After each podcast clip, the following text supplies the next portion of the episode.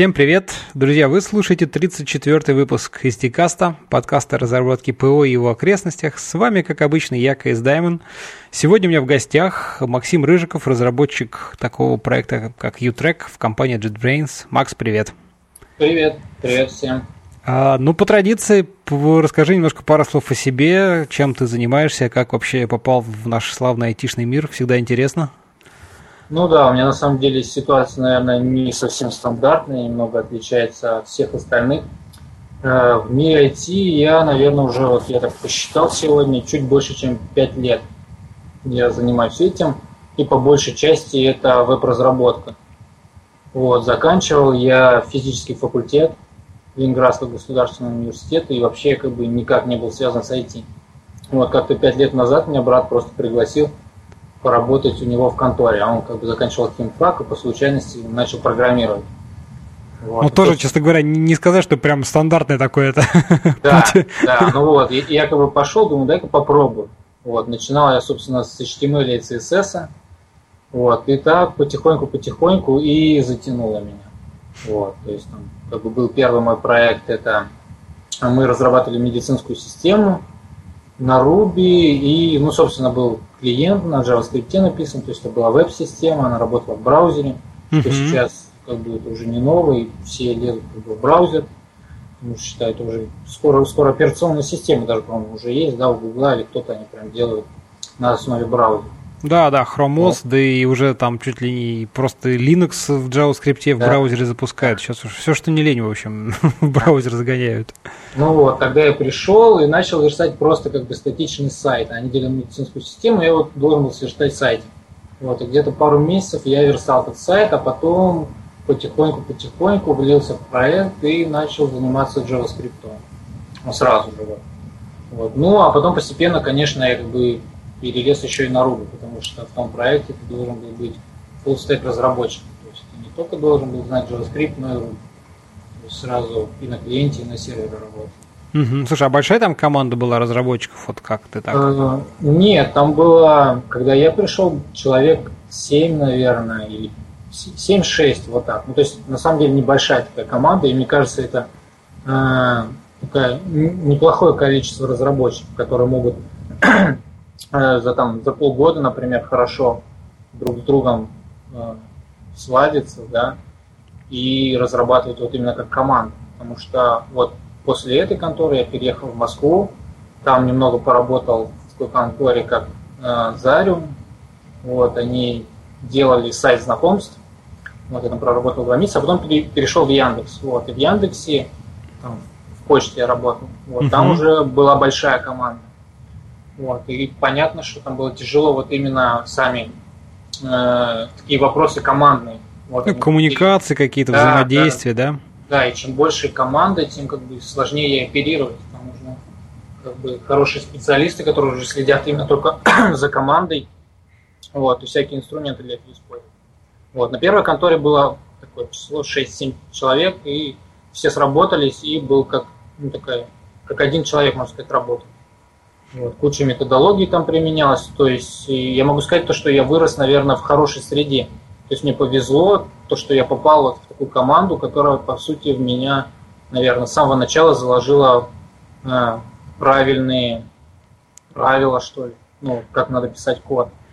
Не, ну, слушай, ты, если ты говоришь, что там всякие еще и правильные там методологии при, применялись, да, то да, это да. как бы вообще круто, потому что, ну, обычно, там, скажем, в большинстве случаев, там, и у меня в частности, да, угу. это, конечно, все начиналось там, ну, еще в далеких, там, начала двухтысячных, это, сам понимаешь, там, никаких методологий, ничего да. там, и вот это все потихонечку, потихонечку, а когда тебе там, как бы, ты ничего не знаешь, и тебе сразу говорят, чувак, вот правильно вот так, правильно, там, не знаю, писать, э, там, agile, советы, merge квесты, не знаю, там, код-ревью и всякое такое, оно очень сильно, мне кажется, помогает. Как ты считаешь? Да, я полностью согласен. Вот ты сказал, понимаешь, я тебя не понимаю, потому что я в 2000-х не разрабатывал. Вот, я начал разрабатывать только в 2010-м, и вот говорю, в правильной команде. Вот, но о том, то, о чем ты говоришь, я это ощутил, например, вот в других проектах, когда я уже переходил, и там, видимо, люди уже по накатанной шли, и вот они там не использовали, например, тесты, да, разработку через тесты, не использовали ревью, ревью continuous integration, вот это все. И для меня как бы это уже казалось, для меня это было нормой, когда я тут приходил, казалось дикостью, да, и, и зачастую, когда я приходил, я пытался тоже передать вот ту культуру, в которой как бы я а, взращивался как программист и вот. И, по сути, в каждой конторе, в которой я работал, я первым делом, что делал, я настраивал тестовую среду. Потому что без тестов я уже не мог никуда. Вот, у меня было, ну, вот настолько они вбили в мое мышление, что я и, и до сих пор, то есть, разрабатываю через тест. Mm-hmm. Вот, все эти годы, да. Ну, однако, однако, да, слушай, вот не, не, не встречал пока вот людей, которые так сразу, так сказать, хоп, и уже ТДД, прям вот, так сказать, с пеленок, что, что называется, программистских да. таких. Но это, наверное, все-таки еще потому, что был рубишный проект, и все-таки вот это, мне кажется, оттуда как-то пошло, наложил отпечаток, нет? Не думаешь? Да, именно так, потому что в то время, мне кажется, Ruby был вот как раз, вот сейчас называют JavaScript хипстерским, да? Вот. Но если можно выражать типа хипстотой, якобы, что это было что-то новое, какие-то новые веяния, да, то вот в те года, это 2010 год, Руби как раз был тем языком, вот, куда шли такие креативщики вот, своего рода. Вот. И они как бы все, все время брали какие-то новые технологии, методологии и их применяли. Вот. И, конечно, Руби здесь ну, повлиял, да. Ну да. Сыграла свою роль. Ладно, расскажи, как ты попал в JetBrains. А, в JetBrains я попал, потому что мой руководитель, который был у меня в Яндексе, он перешел в JetBrains, вот, а со временем как бы позвал меня, но я подумал, почему бы и нет. Вот. На тот момент я уже два года проработал в Яндексе, вот, кое-чего mm-hmm. там добился и решил как бы просто попробовать в JetBrains, потому что мне казалось, что в принципе для меня это был шаг вперед и что-то новое на тот момент.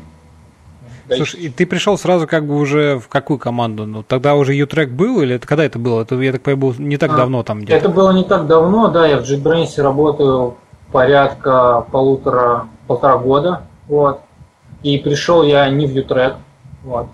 У U-Track история там исчисляется шестью годами, вот, то есть он довольно такой зрелый продукт. А я пришел в проект такой новый, молодой, который был в JetBrains, Ривус. О нем мало кто знает, хотя есть парочка видео на YouTube вот, с докладами о нем.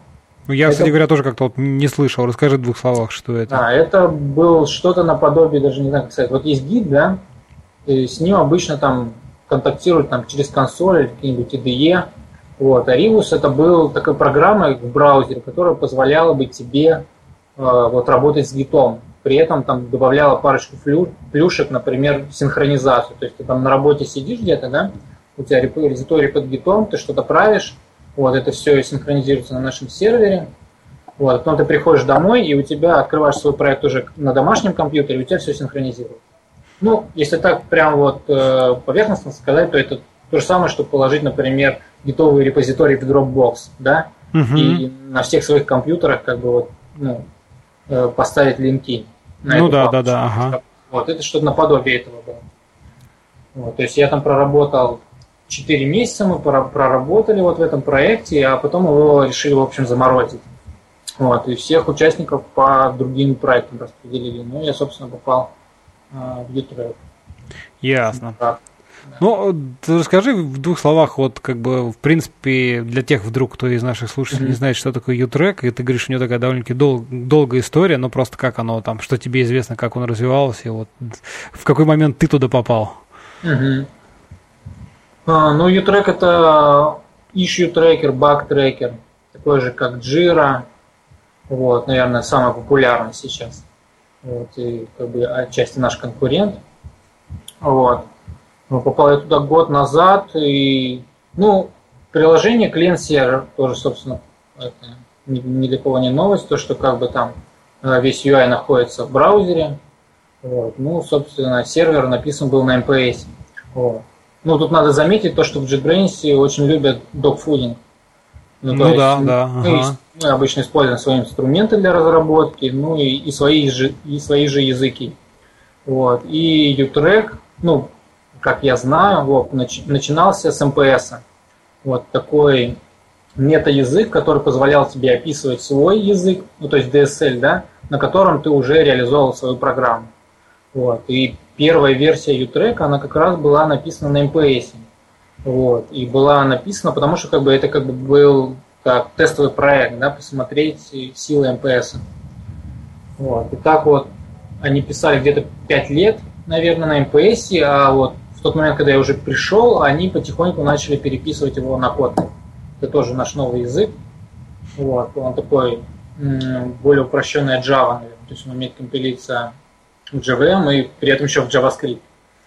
Вот. Mm-hmm. Mm-hmm. Но в Utrek я попал как э, фронтенд разработчик. Ну, поскольку, да, UI как бы да. в браузере, все, все вполне логично, да. Да, вот. Поэтому сейчас у нас такой переходной период немножко, то, что у нас часть кода написана на MPS, часть вот новую мы переписываем на Kotlin. Вот. Ну, собственно, UI старый тоже был написан на MPS, вот, а новый UI мы пишем уже на современных технологиях, там используем Angular, вот. Webpack тоже с Grunt ом у нас есть для сборки проекта. Слушай, а расскажи, как вот у вас как бы изначально то есть все было грамотно разделено фронтендом от бэкенда, или вот когда все было на MPS, оно как бы все было, ну, как там Google Web Toolkit, да, то есть как бы все писалось э, там, в одном языке, где-то в одном месте, а дальше оно уже там рендерило и бэкенд в смысле обрабатывало, и фронтенд генерило.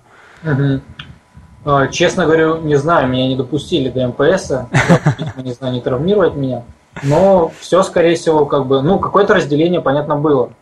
Вот, но это был один код, и команда была одна, и как бы все писали и UI, и, и серверную часть, и бэкэнд. Угу. Вот, вот, когда я пришел уже, там уже были явные разделения на а, клиент бэкэнд. То есть там как бы были именно ну, фронтенд разработчики, такие как я, вот, и еще двоих мне дали, которые до этого разрабатывали на MPS. Вот, и уже как бы отдельно бэкэнд. То есть бэкэнд уже не лезет как бы э, в клиент, ну или очень редко, но клиент на бэкэнд. У нас уже здесь такая стена угу. получилась. Угу. А до этого все писали все. Ну, понятно. Слушай, и что вы вот э, как бы сейчас, когда начали разделять, расскажи, ты там упоминал Angular, соответственно, у вас как основной фреймворк, да, используется, ну, первый, понятное угу. дело. Угу. Вот. А почему Angular? Вот как, как, как бы ты участвовал в принятии этого решения, или уже оно было принято до тебя, так сказать? Или какие, если нет, то какие были еще там альтернативы, на что еще смотрели? Ну, оно было принято до меня. Вот, когда я пришел в Риус, мы Риус писали на React. Когда в этот момент React вот, набирал свою силу, и, и Риус мы писали на React. Когда я попал в U-Track, видимо, в тот момент, когда они начали переписывать, тогда как бы был популярен Angular, а React не настолько еще зрел. Mm-hmm. зрел. Вот, поэтому, видимо, выбор пал на него. Ну и, собственно, Э, я думаю, это неплохой выбор, потому что как фреймворк он довольно мощный. Вот. И, ну, это первый мой проект, где я вот прям в продакшене использую Angular, вот, и пока, честно говоря, я доволен. Слушай, а вот тут в свете там выхода 2.0 и вот этого всего, вы как вот на все это смотрите, думаете вообще, как бы волнуетесь, переживаете, будете ли вы там переходить на вторую ветку или вообще какие, как, как у вас планы, расклады? Э, ну, смотрим, да. У нас как бы несколько проектов. На самом деле, Utrack еще вот сейчас в текущей реализации мы еще даже разбили, пошли дальше разбиение. То есть у нас есть не только клиент-сервер, но и на клиенте мы, например, там э, разбили подсистемы, такие как админка, э, репорты и дашборд. Это у нас, по сути, отдельные клиентские подсистемы. Вот. И некоторые из этих подсистем могут жить отдельно. То есть, например, дашборд у нас это как отдельный сервис вообще. Им занимается как бы э, отдельный разработчик. Вот. Mm-hmm. И с помощью компонентов внедряем его к себе. Поэтому, да, мы следим. мы следим за этими новыми веяниями, но, честно говоря, пока не хочется спешить. Ну, как бы проект так, у нас уже в продакшене, он используется, то э, мы обычно обдумываем вот такие решения, мы спонтанно не принимаем. Нет, нет, это, глядя, это, да. это, это понятно, что как бы когда там уже продакшн запущен, вот так взять, а, давайте перепишем, это, во-первых, нереально, а во-вторых, как бы может быть очень больно ну, впоследствии. Это затратно. Вот, и затратно. да. А Я... так смотрим, смотрим и ну, пытаемся мы пытаемся разбить так, чтобы потом было проще, это не знаю, перейти на какие-то классовые языки, типизированные. Вот если это какие-то профиты нам даст. Угу. Слушай, ну а расскажи еще вкратце, как вот у вас устроен. То есть у вас Angular как фреймворк, э, ты упоминал там Webpack Grant для сборки, соответственно, да, вот. Угу. Вот что еще какие-нибудь такие интересные архитектурные особенности, технологии, что-то еще, ну так, Ну, вот из архитектурных особенностей. Интересно, как мы разбили. То есть я, когда пришел, там была, был у нас только переведен, переведены репорты, вот, и они были сделаны на ну, структурированные файлы системы, по крайней мере, как BEM. Ну, то есть там компонентик, да, вот у тебя там есть график, это отдельный компонент. Угу. Страничка тоже, по сути, отдельный компонент. Вот. Мы очень долго думали, где-то месяц, наверное, причем не только вот команда Utrek, но еще подключили других наших фронтендеров. В итоге выработали вот такую систему, то, что у нас как бы есть э, вертикальное разбиение, о котором я упоминал на подсистемы. Вот, то есть мы прямо вот, ну, есть отдельные подсистемы, это админка, репорт и дашборд, а внутри них мы уже используем э, модель MVC. Ну, то есть где у тебя отдельно в папочках хранятся темплейты, отдельно у тебя хранятся сервер, сервисы, отдельно директивы. Угу. Помимо этого, как бы бывают такие случаи, когда у тебя компонент какой-то используется сразу в нескольких э, сервисах, подсистемах, да, например, угу. там и на репортах, и на дашборде. Вот. В таком случае у нас есть как бы отдельная своя ютрековская э, библиотечка Components, куда мы складываем вот такие реюзабельные компоненты. Вот. И сейчас мы посидели на такой вот э, структуре больше, чем полгода, и, честно говоря, вот больших проблем нет. То есть MVC чем хорош? Тем, то, что он довольно прост, да, вот, и его легко понять. То есть, если тебе надо какой-то шаблон добавить, ты понимаешь, что он должен лежать там в папочке template. Если тебе надо добавить какую-то модель, то ты понимаешь, что, что она должна лежать в папке сервис. Вот. Если тебе там надо добавить константу, ты понимаешь, что там должен пойти вот в такой файл и только там ее добавлять. Ну, как бы некое такое общепринятое же соглашение, как бы по понятно, да? Да. Угу. да. Ну и то, что у нас как бы отдельные подсистемы еще есть. То есть мы дальше их можем, например, уже между собой э, закрепить за, за отдельными разработчиками, как, как ответственными. По, по поводу технологий, вот, ну, Angular, да, тут, наверное, не знаю, что рассказывать, но Angular он и есть Angular. Ну да, да. Приятен тем, то, что первое, и, наверное, ну, чем он хорош мне как для фреймворка, почему я считаю, что он зрелый, то, что вот они ориентировались на тестирование. Вот, то есть тестировать контроллеры и сервисы довольно просто, потому что они отвязаны от дома. Вот, то есть э, все манипуляции с домом, они либо, либо делаются в самом фреймворке, ну, с помощью вот этого скопа, доллар скоп. Ну да. Есть такой специальный объект, который связывает вашу модель э, с представлением. Вот. Либо ты уносишь это все в директиву. Вот. Поэтому у нас как бы сейчас в проекте уже порядка 800 тестов. Mm-hmm. Mm-hmm. Тем он хорош, то, что бы, э, ты если какую-то багу находишь, на нее пишешь тест, все, эта бага, скорее всего, больше не проявится, потому что тест ее будет ловить. Вот. Э, по поводу всяких таскранеров, вот, изначально использовался грант. Вот. Потом мы, вот сейчас, месяца три назад, мы переехали на веб-пак. Вот. Но на то были свои причины, потому что у нас есть внутренняя библиотечка, которая используется уже между проектами несколькими. Вот. И она написана на React и билдится с помощью веб-пака. Вот.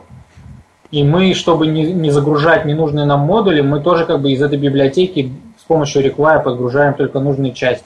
Вот. Ну и, собственно, нам приходится тоже приходилось билдить их через веб-пак когда мы сидели на гранте. Сейчас мы решили перевести все наше приложение на веб-пак, чтобы как бы избавиться от лишнего инструмента такого как грант. А вместо таскранера мы взяли просто стандартные NPM, NPM скрипты. Вот.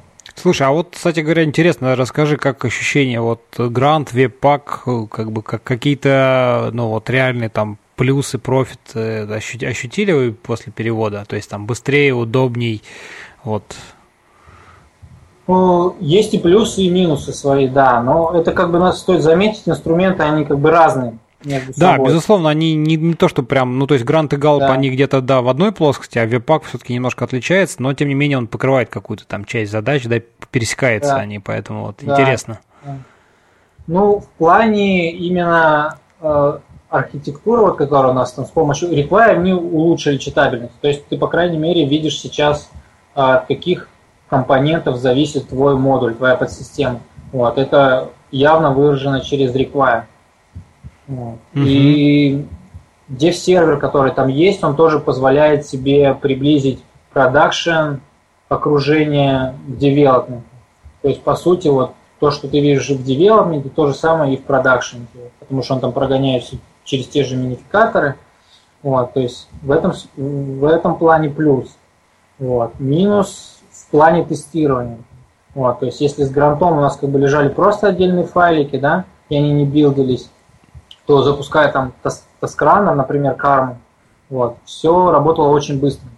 Вот, потому что был отдельный файл, если он изменялся, то просто страничка перезагружалась, вот, и просто заново прогонялись тесты. Это там занимало порядка, там, не знаю, нескольких секунд, миллисекунд даже. Угу. Вот. С паком как бы немного усложнилось, потому что тебе приходится билдить все. Вот, если там посмотреть, вот их гайдлайны, как, как тестировать паковские приложения, то есть мы все соблюли, но все равно сейчас у нас тесты гонятся там порядка 15 секунд, а с грантом они у нас гнались там 2 секунды максимум. Mm-hmm. В этом плане мы как бы проиграли. Вот. Но э, все-таки, мне кажется, ну, веб-пак он хорош. То есть я бы его использовал в дальнейшем для того, чтобы ты, ты мог реюзать, по крайней мере, NPM-овские модули. Вот, тем самым. То есть Бовер мне не нравится. Он как бы довольно нестабильный как инструмент. С ним куча проблем. Вот. С веб-паком проблем ну, поменьше. да, сейчас в последнее время как бы... Хотя я считаю, знаешь, что когда он появился, в принципе, это был неплохой инструмент там для чисто Да. для фронта. Вот он очень быстро как бы, ну, легко можно было с помощью него там подключать модулей, все быстренько понаписали там своих э, пакетов туда, и все стало хорошо. Потом, конечно, вот сейчас как бы э, в общем таком, как- как-то уже, по-моему, последний даже уже разработчик сказал, что все, я устал, и я тоже перестаю его там разрабатывать, поддерживать. Сейчас, Мгм. конечно, уже NPM, можно все, все то же самое делать через NPM, по большому счету. Да, ну NPM и веб-пак. Вот веб-пак как бы перевернул здесь мировоззрение на клиентские модули. Теперь они как бы поставляются точно так же, как и для Node.js. Вот, а ты можешь их использовать уже в браузере, использовать там в браузере файле веб-пак. Вот. Ну да. В этом плане как хорошо.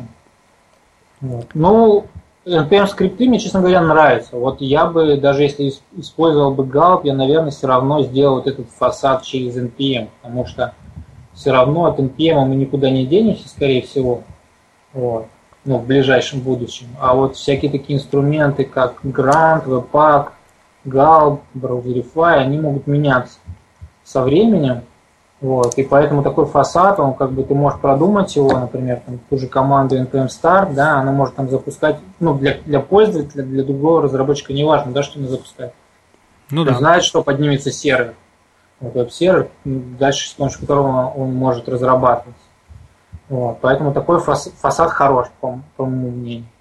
Ну, Не- как не бы плохо, не привязываться жестко к Да. используемым нижележащим, так сказать, каким-то библиотекам, там, и фреймворкам, и технологиям. Да, да.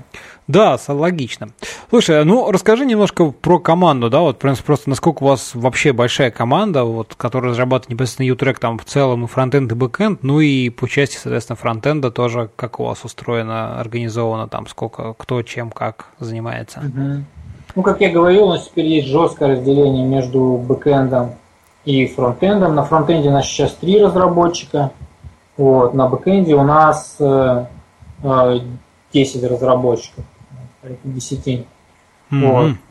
Мгм. Из интересного мы сейчас вот перешли на agile разработку, то есть у нас есть спринты. Вот, мы в две недели ставим себе задачи на две недели, и эти две недели их делаем.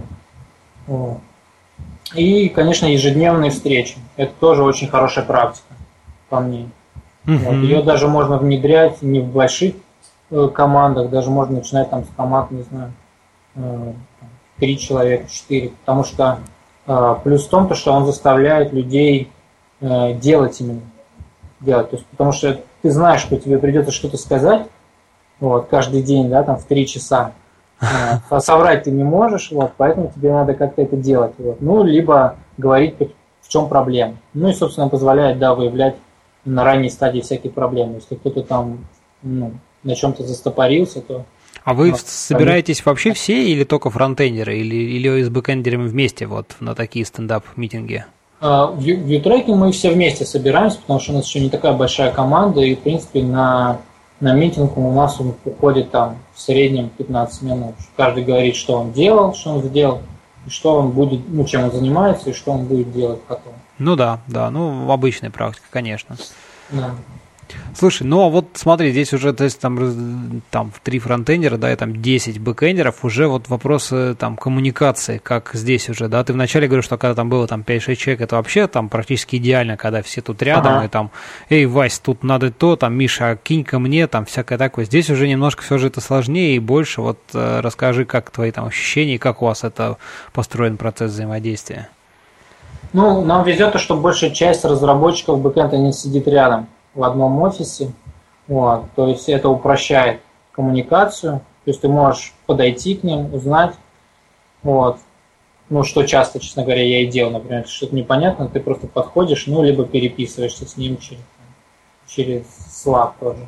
Uh-huh. Вот. Ну, еще из практик мы ввели, вот у нас появились спринты, и на, на каждый спринт у нас там есть свой канал в Slack, где вот собираются люди, которые там делают похожие задачи. Вот, и они просто там коммуницируют все. Вот, довольно эффективно. Хотя даже как бы мы сидим, в принципе, все рядом, кабинеты находятся на одном этаже.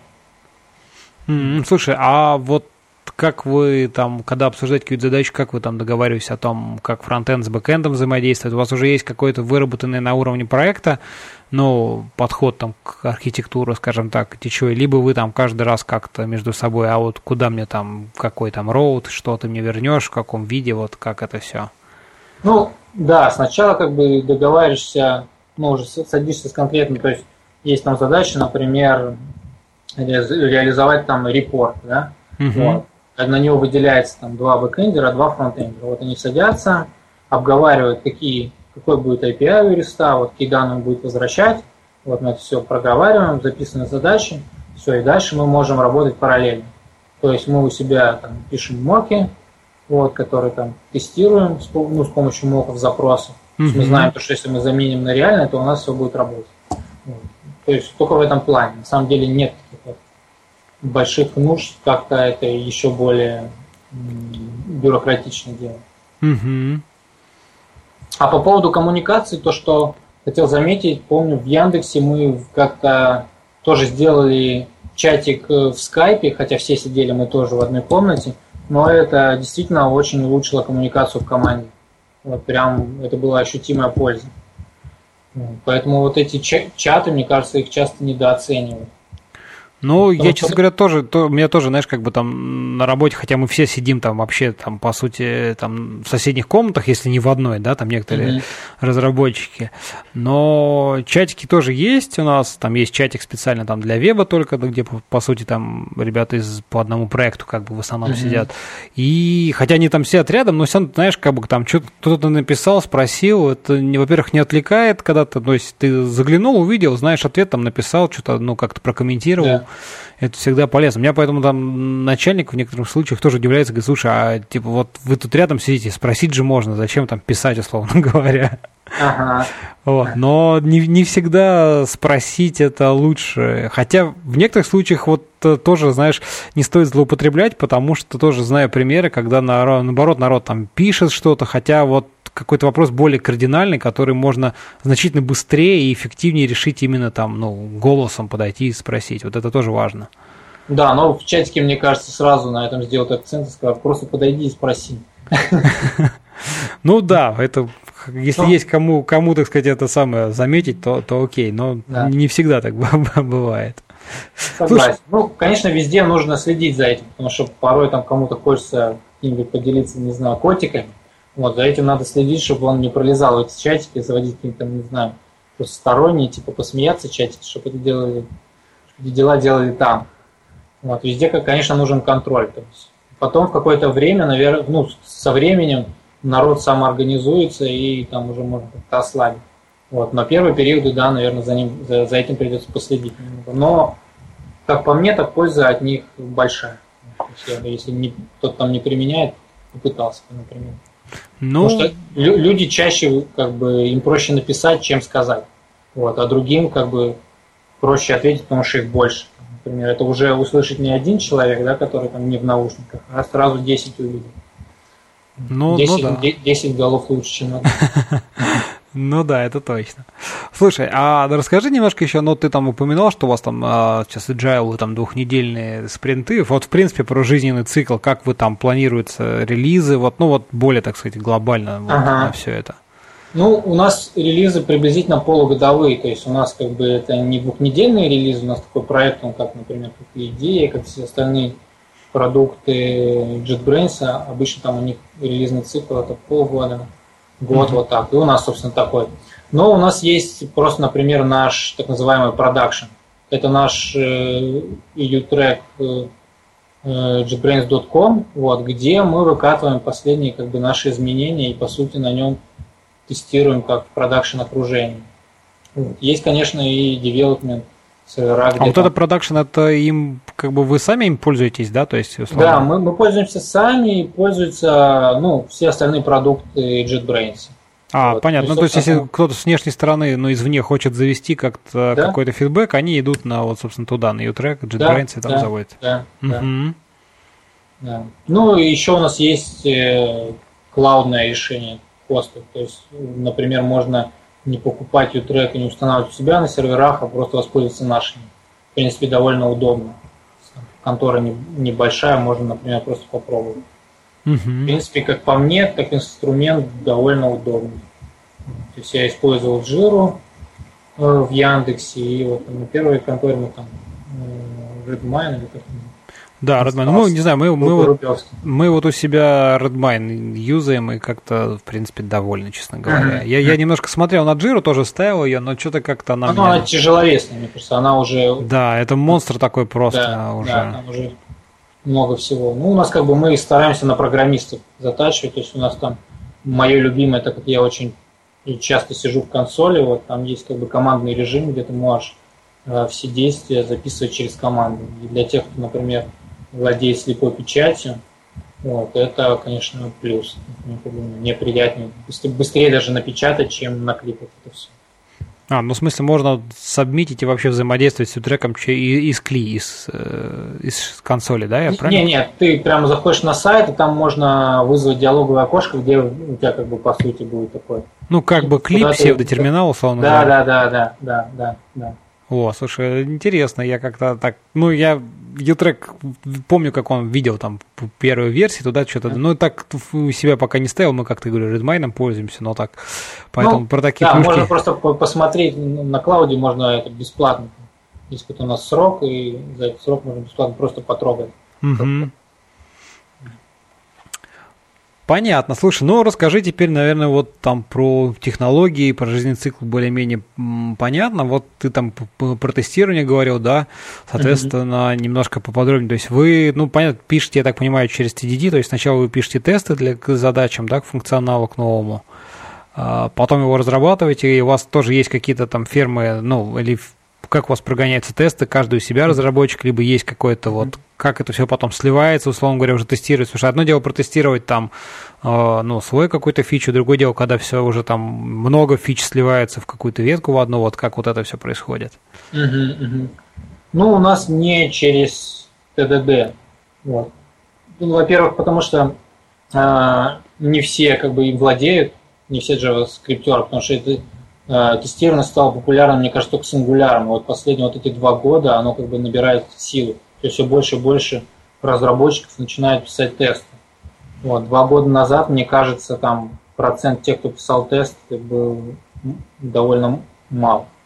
Ну, наверное, да, даже не ну, знаю. Я, я говорю именно про клиентский тест, потому что на сервере, конечно, эта культура уже давно установилась, там уже есть инструменты, а на клиенте это было не так популярно, и, собственно, поэтому там было не так много инструментов. Например, там Jasmine был тот же самый, да, но вот все э, тестранеры, которые они были, вот, например, Dakarman, угу. которые я видел, они все довольно-таки это, слабенькие. Вот, там очень много приходилось делать руками.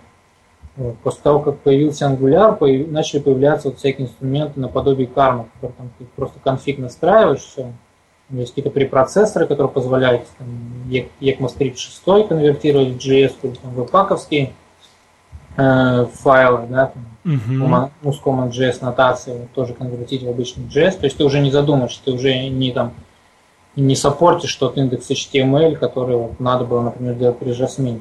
Вот, это намного упростило написание тестов, поэтому сейчас разработчики начали все больше и больше писать.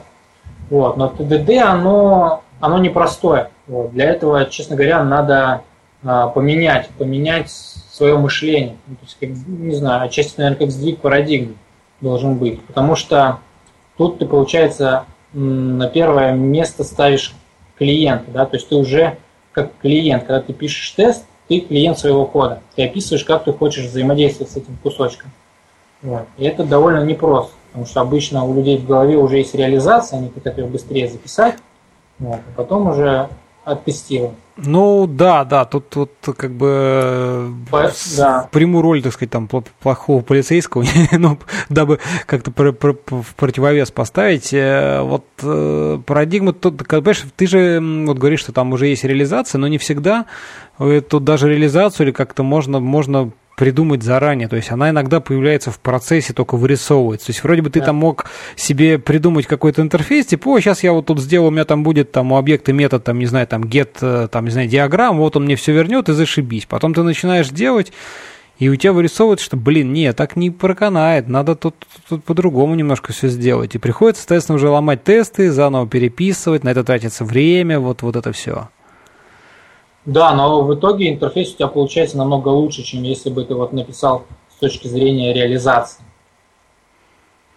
Если бы ты думал только о реализации, то, честно говоря, ты бы, наверное, потом, когда начал бы пользоваться, ты бы, э, например, он бы, интерфейс тебе бы уже не подходил, да, но так как ты уже написал это, то тебе просто было жалко это менять.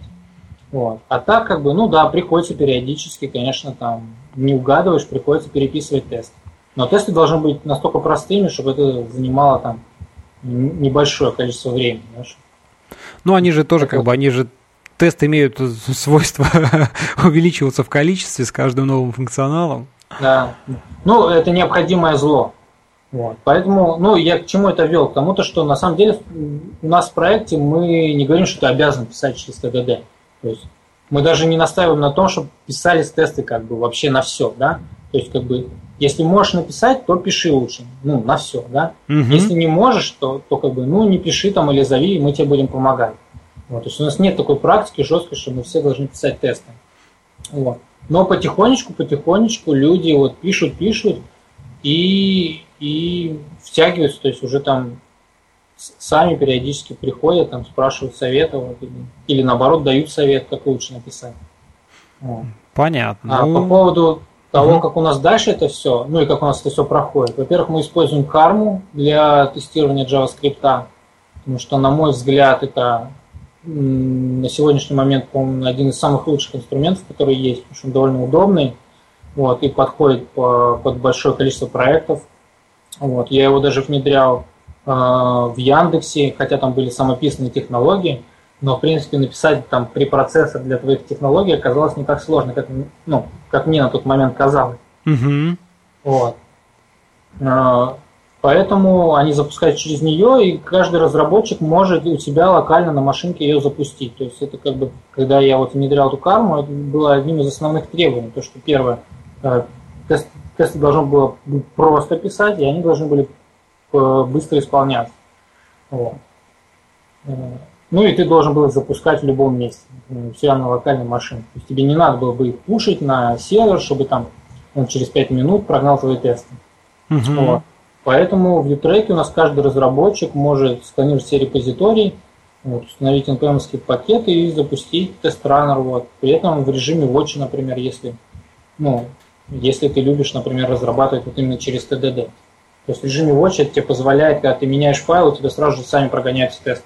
Ну да. Тебя да. тестов э, отдача очень быстро. Слушай, да. а вот в этом случае у вас как бы и continuous integration-то как бы и не особо нужен, по большому счету, если у вас все тесты запускаются локально. Ну, не всегда, видишь, не все, не все не всегда их запускают. Поэтому у нас, да, есть Team на котором собирается весь код, и там прогоняются тесты. Собственно, если как бы юнит-тест, ну, сейчас части говорю о юнит-тестах, если юнит-тесты падают, вот, то билд, собственно, тоже падает. Вот. У нас даже есть специальный телевизор, на котором мы выводим всю эту информацию. То есть, если тест упал, то на телевизоре там сразу видно, что покраснел. Я, слушай, а там запускается а, на, на, на CI запускается каждый коммит или только в определенных ветках, только определенные реквесты, как как? Да, у нас просто разработка на самом деле идет без, без фича бранча, по сути. Мы работаем в одном бранче в девелопе, вот, и поэтому там, ну, на каждый комит, да, на каждый комит запускается сборка mm-hmm. проекта. Понятно. Это, на самом деле, даже удобно, мне кажется, потому что с бранчами есть проблема, то, что они в какой-то момент становятся заброшенными и начинают расходиться. Вот. Там, ну, их потяжелее настраивать, там, как бы, в действительности, если ты хочешь настроить хороший continuous integration, ты должен сделать так, чтобы вот в этот бранч вливались последние э, комиты из основной ветки, да, чтобы было сразу понятно, э, когда он поломался. Не ждать, Но это, в принципе, в принципе, это это на самом деле ответственность по большому счету разработчика, который эту фичу разрабатывает, чтобы когда ты ее делаешь, чтобы сливать себе там самые актуальные изменения из э, других разработчиков из э, там из дева, из основного. Да, но ты есть просто бывают ситуации такие, когда, например, ты уже все сделал, да, в бранче, вот, но как бы время релиза еще не пришло, и ты как бы этот бранч оставляешь и берешь другую фичу, да, в другом бранче. Все, и тут бранч получается там забыт на несколько дней, можно неделю быть забыт. А вот через неделю приходит время релиза, не, не, ну это, это, это, это плохой, конечно, да, подход, когда фичи оставлять сделанными, но в отдельных ветках нет. Тут, наверное, вот у нас как бы есть там ветка, ну, релизов, понятно, там мастера mm-hmm. что-то, есть девелоп основной, куда действительно, но как бы фичи разрабатываются каждым разработчиком там, в отдельной ветке, но если она закончена, то, собственно, она направляется в виде merge квеста в dev, он проходит ага. там код-ревью, и, в принципе, если все ок, то он просто сливается в dev, и уже как бы он в деве висит, поэтому если будет релиз, то э, эта фича закончена, она уже 100% туда попадет.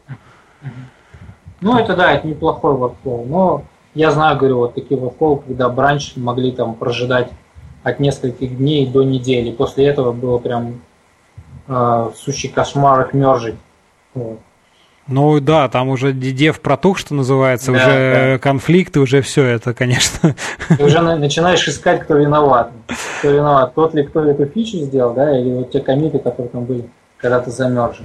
Да, да. Ну, проблем. Мы, мы, кстати говоря, вот в, в этом плане у себя э, на код-ревью ввели некий такой тайм-аут, ну, в том плане, что поскольку у нас там все смотрят на код друг друга, ну да, то есть там Magic Quest, и чтобы он, ну, в идеале за день был посмотрен, то есть там, uh-huh. потому что если это откладывать там на несколько дней, то действительно он очень быстро протухает, и это дополнительное время даже разработчику, чтобы его актуализировать, которое, в принципе, не нужно тратить, потому что если бы его слили раньше, то он бы разлетел со всем остальным, и уже конфликтов бы не было, то есть вот да, Но да. тут больше уже именно культура такая, именно вот там ответственность с точки зрения, как бы, что лучше чуть-чуть там забить на свои задачи, там, не знаю, или там задержаться немножко, но, или там в обед там чай сходить не попить, но посмотреть реквест, потому что иначе как бы ты, получается, как бы и свое время в дальнейшем потратишь mm-hmm. все равно, и другого разработчика тоже, потому что ему придется там все это актуализировать. Mm-hmm.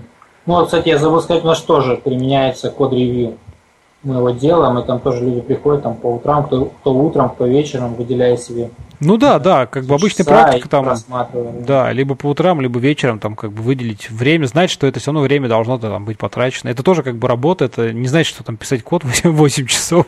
Ага, ага. Как бы Magic Quest это так, такая же задача там и тоже за нее, так сказать, есть ответственности какие-то.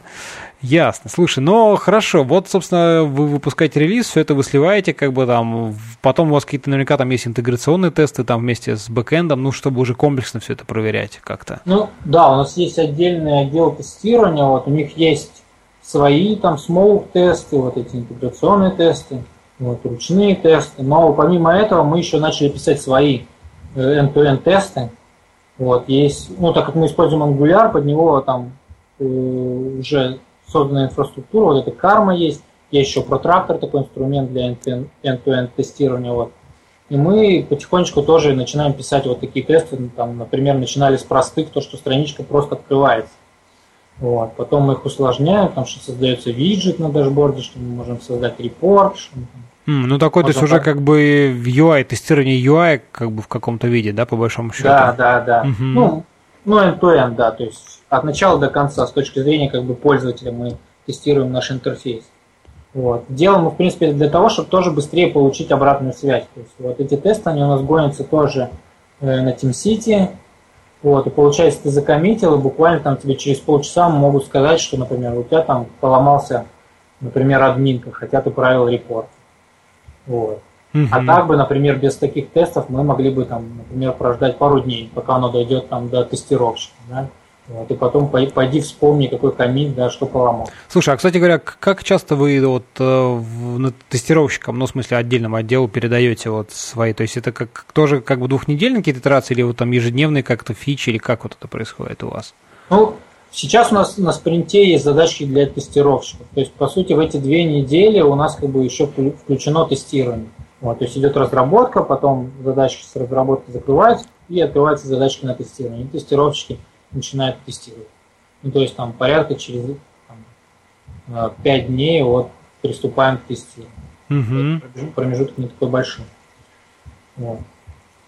То есть это в текущем проекте, в процессе у нас уже вот такое встроено. То есть нам не приходится ждать там, месяца, неделя. Понятно, слушай, ну Здорово. Расскажи, как э, вот во всем этом э, хорошая такая тема для обсуждения, вот как при этом, при такой вот разработке итерационной и там большого такого проекта сохранять код в хорошем таком состоянии, вот чтобы как-то все-таки не накапливать технический долг, потому что он в любом случае появляется, да, ведь где-то там uh-huh. надо сделать что-то побыстрее, вот тут, ну давайте сейчас там не напишем тесты, да, потому что надо uh-huh. там посрочнее. Вот как, как вы с этим живете, боретесь? Ну, стараемся писать тест. Даже если посрочнее, если надо срочно, все равно стараемся написать тест. Вот. Потому что без тестов очень тяжело рефакторить. Ну, то есть, если ты как бы садишься рефакторить, то у тебя вот должен быть написан тест. Потому что иначе ты рано или поздно потеряешь что-то. Вот. И, и ты его рано или поздно напишешь. Поэтому лучше написать заранее. Вот. Но в глобальном масштабе мы просто выделяем на спринты задачки, которые мы, у нас как технический долг. То есть у нас есть технический долг, да, периодически нам надо это сделать быстрее, чтобы проверить, работает эта идея или нет. Вот. Но мы создаем задачи, в которых описываем то, что хорошо бы это место отрефакторить. Потом, через какое-то время мы к ним возвращаемся и выделяем эти две недели и просто э, подчищаем код. Вот. Слушай, а вот как-то там, не знаю, ну, со стороны там менеджеров, ну, вот как бы те, кто хотят как бы уже там новый релиз, и вот там должны быть такие задачи, а вы тут, ребята, да у нас тут надо бы порефакторить, вот как, как вы тут взаимодействуете? Э, нам в этом плане везет, потому что наши менеджеры – это программисты. И все друг Они вас понимают. Они их понимают, и они сами разрабатывают, да. Вот, поэтому в JetBrains такой проблемы нет. Честно говоря, очень радует. Слушай, Яндекс... ну это на самом деле это очень круто, вот да. э, прям даже не знаю, как порадоваться еще. Да, вот в Яндексе, конечно, была проблема, я помню, когда мы начинали внедрять тесты, вот, менеджеры, конечно, были против, потому что они не могли никак понять, да, как это вот, ты пишешь какой-то лишний код, лишнее время тратишь, вот, и оно якобы там какую-то пользу принесет. Да никакую, потому что оно лежит где-то сбоку, да, проект же не двигается в этот момент. Вот. Им было сложно это объяснить. Вот, поэтому все начиналось из подполья. То есть, то есть там садился, настраивал инфраструктуру там, не знаю, даже в свое свободное время, да? Ну да. Потому что, ну, как бы я понимал то, что если я сейчас ее настрою, вот, то я тем самым себе там э, в будущем выиграю, да, то есть я там потрачу меньше времени на то, чтобы разрабатывать какие-то фичи.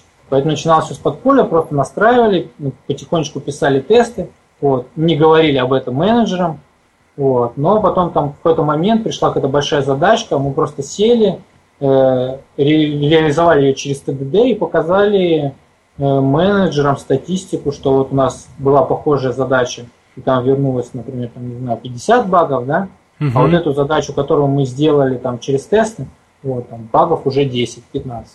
Вот. Ну и, собственно, всем стало все понятно. То есть, как бы, приводите цифры, и менеджеры должны понять, что э, Например, тесты в этом плане улучшают, позволяют разрабатываться быстрее впоследствии. Ну, еще как вариант можно проводить всякие э, семинары, да. Мы тоже это делали, устраивали э, проектные такие полки, вот как Moscow JS есть, да, только вот мы в Яндексе собирались там почтой, диском и рассказывали разные там методологии, либо э, фреймворки какие-то разбирали. Вот, тем самым шаря знания между собой и между менеджерами. Слушай, вот это, кстати, ты тут затронул там взаимодействие с другими вот подразделениями, командами, да, вот расскажи mm-hmm. про твой опыт там, ну, в Яндексе и вот JetBrains, потому что как бы компания большая, да, там большие компании, есть отдельные команды, которые там, ну вот не всегда пересекаются или как-то коммуницируют, но тем не менее теоретически там где-то есть точки соприкосновения, ну в смысле там используемых компонентов, там, не знаю, каких-то библиотек и фреймворков, подходов, да, как э, вот здесь, э, ну, делиться, не знаю, общаться, вот э, как у вас это происходит? Ну, в Яндексе это происходило, ну, то есть у нас была своя библиотека тоже, в Яндексе, вот, который использовался между проектами. Вот. Ну и знания мы шарили, собственно, просто вот с помощью таких встреч. Вот. Э, в JetBrains у нас тоже есть своя библиотека, э, в которой участвуют все, все фронтенд разработчики, клиентская библиотека. Вот. Все вносят свою лепту, плюс у нас есть типа э, еженедельные встречи фронтенд разработчиков, где мы обсуждаем, что мы сделали, вот, периодически обсуждаем там всякие тоже интересные новости. А, ну, то есть, ну, грубо говоря, кто чего там нового посмотрел, изучил, технологии какие-то, ну, как-то да, вот э, да. Э, обсудить, чтобы, может быть, может быть, она пригодится кому-то еще, условно говоря. Вот да, да, ну и чатик, конечно. Конечно, под это тоже есть чатик, так называемый где каждый там постит всякие там тоже статьи, еще что-то, свои мысли, то, что не рассказали. Ну, кстати, можно еще заметить здесь то, что мы, например, там, раньше, вот летом очень часто мы ходили, например, э, просто подтягиваться, да, но чтобы не, не засиживаться на месте, мы там выделяли себе 40 минут и поднимались, там делали всякие упражнения, нажимания, подтягивания. Вот. И в эти 40 минут мы просто как бы общались на разные темы, и, и это было тоже очень круто. Ну, с ребятами из, из разных проектов. Помимо того, что мы свое здоровье еще укрепляли, да, мы еще и шарили знания таким образом. Ну, хорошее, полезное дело. Да, да. Что можно сказать? Ясно. Слушай, ну, так основные темы вроде бы обсудили. Расскажи, в принципе, вот э, про какие-то, не знаю, там, ближайшие планы в, Ютреке, чего интересного там ожидается вообще, как, как, куда оно движется. Кстати говоря, тут же недавно был вот буквально даже на этой неделе ребрендинг. Э, поменялись просто все, все иконки у всех приложений. А, расскажи, как у вас это было. То есть у вас в Ютреке тоже поменялось? Я просто как-то не обратил внимания, то что там вот. Да, поменялось всех продуктов, кроме Kotlin. Kotlin только чуть-чуть задел, там у него задел только цвета, а, в принципе логотип остался а, прежним. Угу. Вот, а Ютрек, конечно, поменялся. А тебе иконки эти новые понравились? Или тебе больше? Ты вообще пользуешься продуктами JetBrains? Да, пользуюсь, конечно же, там. Или ну... что я тут с тобой разговариваю? Ничего не использую. Да, да, да, да, да. Ну, нет, я, конечно, пользуюсь давным-давно, ну, довольно-таки давно. У меня там, ну, веб-шторм, PHP-шторм в, в этой сфере, вот, ну, как-то поскольку я там PHP довольно-таки так давно раньше писал, как-то к нему ближе. Вот, open source у меня там лицензия. Спасибо компании JetBrains за поддержку. Вот. Ты знаешь, новые иконки, они, конечно, ну, первое впечатление это вот там Adobe. Вот как у них там mm-hmm. Photoshop, AI, то есть как бы все под одну гребенку. Потому что раньше, конечно, у каждой, каждого продукта был, была своя такая индивидуальная иконка, ну какая-то mm-hmm. там вот особенность, да, там тут такое, mm-hmm. там PyCharm свое, там P такая, да, то там WebStorm. Mm-hmm. Сейчас, конечно, они все вот ну, то есть отличается только там вот буковками в этом там черном квадратике. Это, конечно, немножко как-то так расстраивает. Но, с другой стороны, как бы, наверное, периодически надо проводить такие штуки, вот. Ну, как бы привыкнешь, скажем так, мы тут э, в Твиттере общались тоже с ребятами, mm-hmm. решили, что, знаешь, ну, ничего, поворчим и, и привыкнем, что называется. Ну, там еще не цветами отличается, там есть лучики счастья, которые отличаются цветами. Вот. Ну и да, да, там вот эти вот как бы формы вот этих вот бэкэнд, бэкграунда вот этого такой облачко или что там такое, что-то на заднем плане, соответственно, немножко разные и да.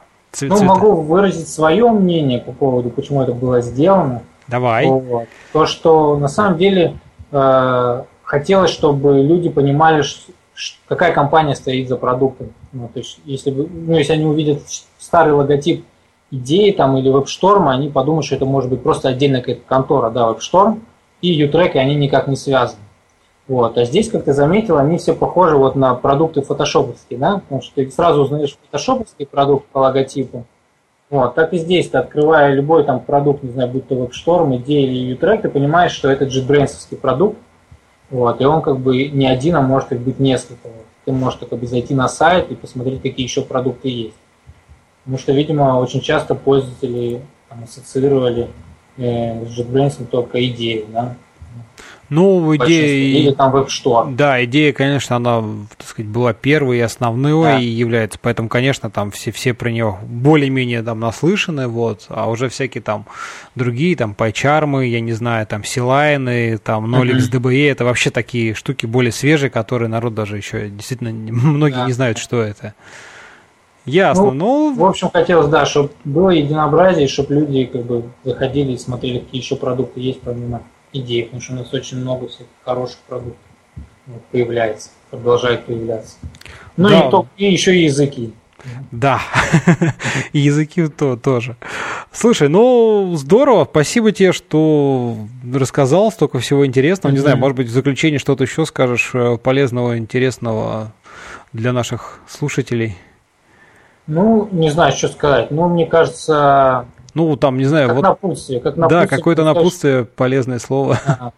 Мне нравится, когда вот люди одержимы своей работой. То есть я тоже одержим, и хочется, чтобы вот побольше было таких людей.